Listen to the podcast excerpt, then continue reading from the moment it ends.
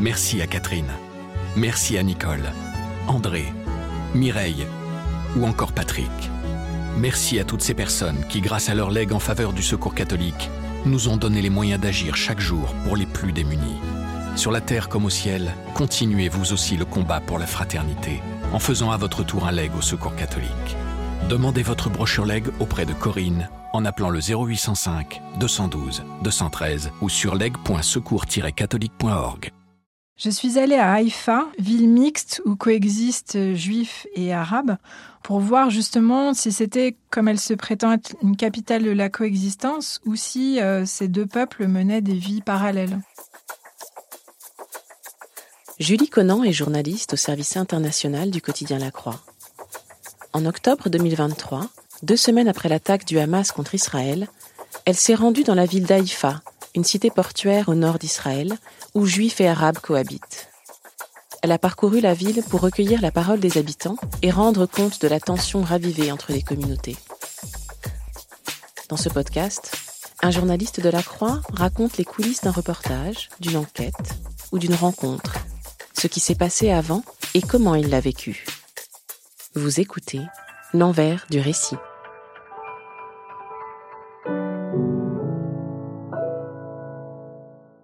Je m'appelle Julie Conan, je suis journaliste au service international du quotidien La Croix et je me suis rendue en Israël et dans les territoires occupés dans les jours qui ont suivi l'attaque meurtrière du 7 octobre 2023.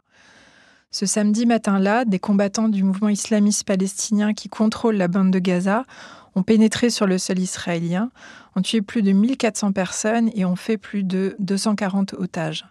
C'est un cataclysme, un changement de paradigme dans une région qui était pourtant très habituée à la violence et aux guerres. Et notamment, il y avait déjà eu quatre guerres à Gaza et deux intifadas dans les années 90 et 2000. Et après avoir été à Tel Aviv et dans les territoires occupés, euh, j'ai décidé de me rendre à Haïfa euh, pour mesurer cette onde de choc euh, très très forte. Pourquoi Haïfa? Parce que c'est un grand port du nord d'Israël, c'est la troisième ville du pays. Et en fait, cette ville a une particularité, c'est qu'elle est souvent présentée comme la capitale de la coexistence entre juifs et arabes, musulmans ou chrétiens. Et c'est ce qu'on appelle en fait une ville mixte, euh, comme il y en a plusieurs en Israël. C'est un terreau euh, très complexe, mais intéressant. Sur les 300 000 habitants que compte la ville, il y a environ 15 euh, d'Arabes, moitié musulmans et moitié chrétiens. Et ces citoyens sont appelés tantôt arabes israéliens, palestiniens d'Israël ou encore palestiniens de 48 selon la personne à qui on parle. Et en fait, ce sont des Palestiniens, des descendants des 160 000 Palestiniens euh, qui sont restés à l'issue de la première guerre israélo-arabe et de la création de l'État d'Israël en 48. En fait, c'est la même proportion à l'échelle euh, d'Israël. Et c'est donc un microcosme qui me semblait intéressant d'aller voir pour comprendre euh, le cataclysme du 7 octobre, pour comprendre comment il avait été reçu, et puis pour voir comment il travaillait les mentalités et les dynamiques euh, sociales. Parce qu'en fait, ces Arabes israéliens sont face à un dilemme, c'est-à-dire est-ce qu'ils soutiennent les Palestiniens, leur peuple? Ça, c'est évident, mais évidemment, euh, combien sont-ils et supportent-ils le Hamas? Euh, Beaucoup moins, mais arrivent-ils seulement à le dire? C'était toute la complexité de la question.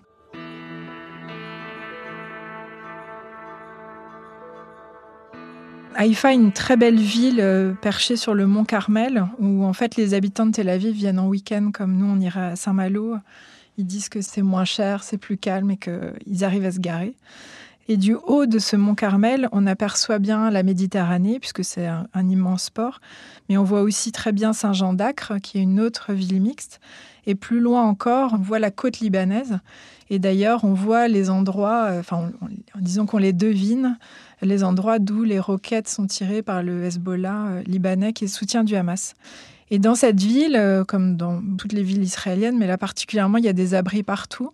Et comme ailleurs en Israël, les habitants ont l'habitude de se ruer dans ces abris euh, ou dans les cages à escalier quand il n'y a pas d'abri, quand les tirs de roquettes sont euh, détectés par le système de défense antiaérienne ou quand la sirène retentit.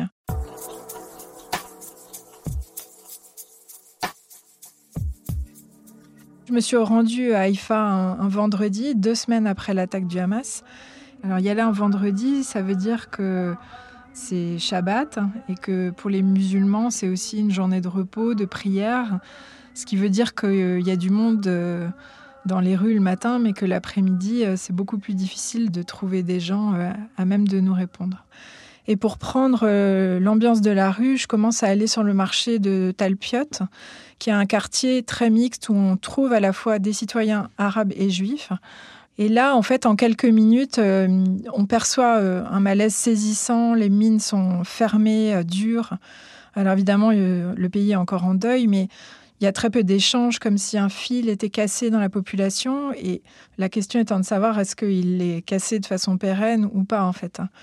Et je compare à ce moment-là avec Ramla, qui est une autre ville mixte où j'avais été en janvier 2023 pour voir euh, comment cette coexistence euh, perdurait après les violences de mai 2021, au cours desquelles plusieurs villes mixtes étaient embrasées. Il y avait eu euh, des morts côté arabe et côté juif.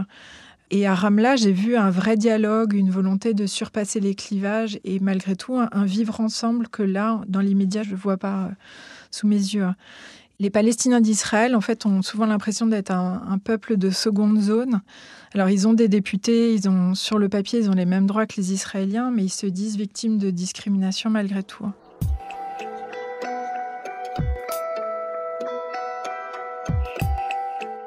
Ce matin-là, à Haïfa, les échanges sont très cliniques entre les marchands et les clients. Et je vois que j'ai fait une erreur euh, stratégique, évidemment, que je n'avais pas anticipée. C'est que je viens sur ce marché et cette journée de reportage avec un traducteur israélien, hébréophone, enfin qui parle hébreu, qui parle euh, français par ailleurs et anglais, mais sans le vouloir, il braque euh, mes premiers interlocuteurs arabes que je croise. Et très vite, je me rends compte qu'il faut passer à l'anglais qui voit que je suis une journaliste, en tout cas une étrangère, et qui se braquent pas, parce qu'à ce moment-là, on peut imaginer qu'ils ont l'impression qu'on n'est non pas des espions, mais des personnes hostiles, en tout cas, dans la démarche, tellement la situation est antagoniste. Et la photographe qui m'accompagne m'aide avec quelques mots d'arabe pour briser la glace et établir un lien, et en fait, c'est déterminant euh, dans le reste de la discussion. Et ce que je perçois là se confirme par la suite, c'est que les interlocuteurs euh, palestiniens arabes ont comme peur de s'exprimer. il faut bien avoir en tête qu'ils sont pris entre deux feux à ce moment-là et potentiellement perçus par certains comme des ennemis de l'intérieur. Et ça, c'est un terme qui est utilisé par euh, des membres du gouvernement d'extrême droite, donc c'est très très fort.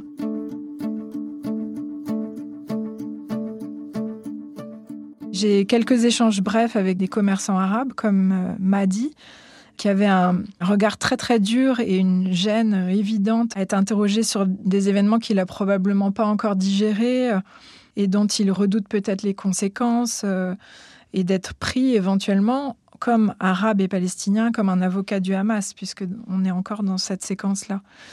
Et alors il me dit, euh, sans paraître convaincu du tout, tout va bien, je ne me mêle pas de politique, Haïfa est la meilleure ville du monde ce que je veux bien croire, mais disons qu'il met pas beaucoup de conviction à le dire et on sent que c'est un propos tout fait euh, qu'il balance pour occuper la discussion.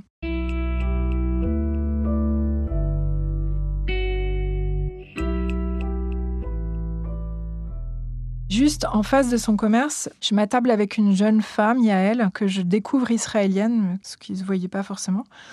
Et elle, elle est serveuse dans un petit resto de taille. Et au cours de nos échanges, elle fume cigarette sur cigarette. On la sent également très nerveuse. Alors après, elle m'explique qu'une de ses collègues est une rescapée de la rave où il y a eu euh, tant de morts et d'otages.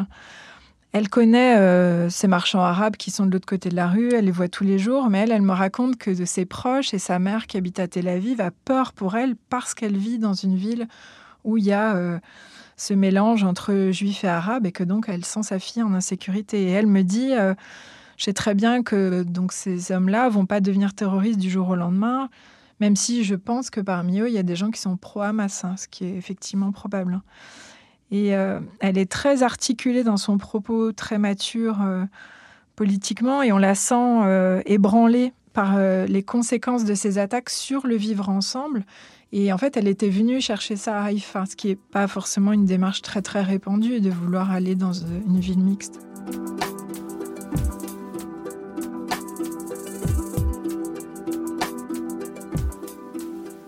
Plus loin dans la ville, je rencontre cette fois un jeune Palestinien d'Israël, Omri, Donc c'est Omar en arabe, mais lui insiste bien sur le fait que son prénom c'est Omri.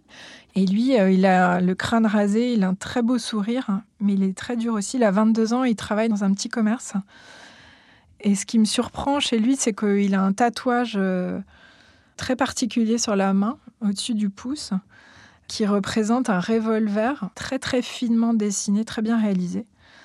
Et forcément, ça m'intrigue, ça renvoie à un imaginaire de mafia latino-américaine, quasiment, enfin, ça paraît étonnant. Mais je, n'en saurais pas beaucoup plus. Il dit qu'il est très fier d'être euh, un arabe israélien et que il est bien mieux ici que là-bas, sous-entendu euh, à Gaza. il embraye sur un discours très euh, tenu, légaliste, presque plus royaliste que le roi, sur la nécessité d'éradiquer le Hamas, sur le fait que ce sont des ennemis, etc. En fait, assez vite, je me demande si sa parole est libre, si c'est pas une espèce de parole contrainte, parce qu'autour de lui, tous ses clients sont des juifs israéliens. Alors, il y a des éléments d'explication aussi au fait qu'il peut prendre de la distance avec les Palestiniens. C'est que Haïfa, c'est ce sont des Palestiniens qui sont éloignés de Cisjordanie et de Gaza, qui sont là depuis longtemps. Ils n'ont pas forcément de famille à Gaza ou en Cisjordanie. Mais le fait qu'ils soient entourés de clients juifs me laisse penser que sa parole n'est pas forcément très libre et que donc il a un propos presque caricatural. Et d'ailleurs, l'un des clients, Nathanaël, lui coupe la parole euh, pendant qu'il me répond et monopolise ensuite la parole pour laisser entendre que euh, que les employeurs israéliens sont meilleurs que les Palestiniens, qu'ils les payent mieux, que d'ailleurs ses employés lui disent qu'il est formidable, etc. Et d'où ce cas de conscience. Et tous deux me disent, un peu comme sur le mode d'un slogan, euh, regardez, euh, moi je suis juif. Euh, lui, il est arabe, on est potes. Enfin, c'était étonnant. Et je repars avec la conviction que dans un autre cadre, Omri et Omar n'auraient pas forcément tenu ces propos-là. Et c'est une question que je me pose encore et qu'on s'est posée euh, avec euh, la photographe et le traducteur euh, bien longtemps après, dans la suite du reportage.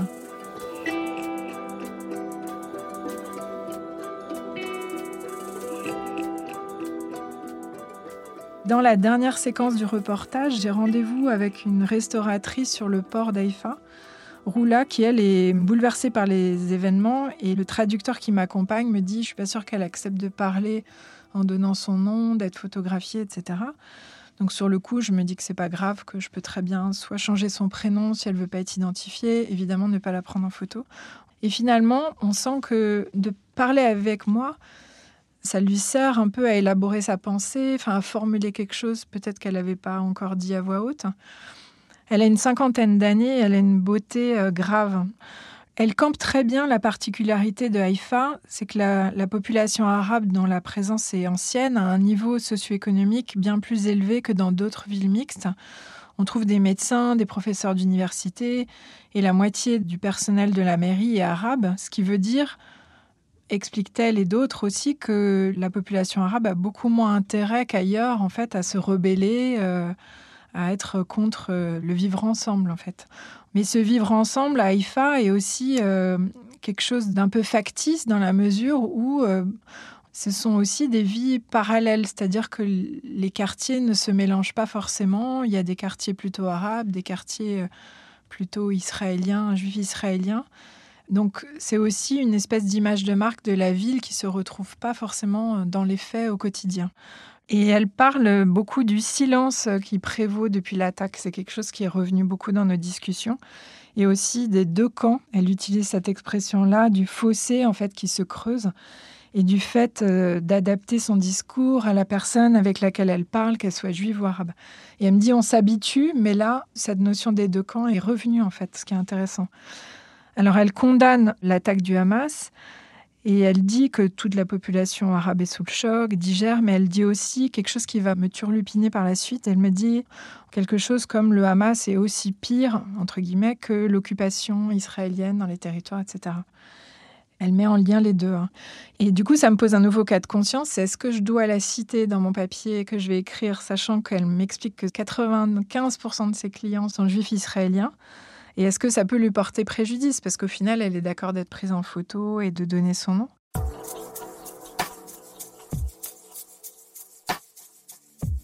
Je pense pas à cette question sur le moment, mais la question se pose au moment de l'écriture. D'abord euh, à Jérusalem de retour d'Aïfa.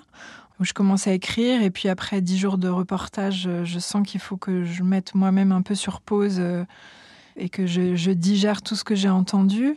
Et cet article, je l'ai terminé en France avant un tunnel qui continue encore lié à la guerre. Mais la question, c'était est-ce que euh, c'est de l'autocensure ou pas de la cité, de citer Roula là-dessus, sur euh, ce parallèle et les éléments de contexte entre euh, l'attaque du Hamas et la colonisation et l'occupation? Parce que dans ce débat, dans cette question, pour beaucoup, donner des éléments de contexte à cette attaque barbare, éléments de contexte comme l'occupation des territoires palestiniens ou le blocus israélien imposé à la bande de Gaza, reviendrait à excuser euh, la barbarie du Hamas, ce que je ne crois pas personnellement. Mais euh, je ne pense pas que comprendre euh, soit forcément excusé. Mais c'est une discussion qu'on a eue en interne au journal sur l'équilibre à trouver aussi dans le choix des unes, dans nos interlocuteurs, dans notre empathie pour les Israéliens, pour les Palestiniens, et puis dans notre condamnation des faits de violence, de haine de part et d'autre aussi. Hein. Et en repartant à Haïfa, je me dis que j'ai pris une photo de l'instant. Et depuis, de fait, plusieurs figures arabes israéliennes ont été arrêtées euh, parce qu'identifiées à des ennemis de l'intérieur, justement. Mais cette question des Palestiniens d'Israël est en apparence moins centrale que parler de Cisjordanie, de Gaza ou de la société israélienne, mais elle révèle des fractures et des tiraillements qui malheureusement ne sont pas prêtes de se combler dans les années à venir, et je me dis que j'y reviendrai forcément.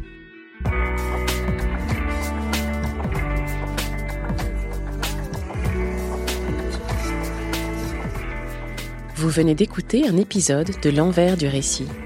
S'il vous a intéressé, n'hésitez pas à le partager et à vous abonner à notre podcast. Le reportage de Julie Conan dans la ville d'Haïfa est à lire sur le site et l'appli La Croix. Vous trouverez le lien dans le texte de description qui accompagne ce podcast. L'envers du récit est un podcast original du quotidien La Croix.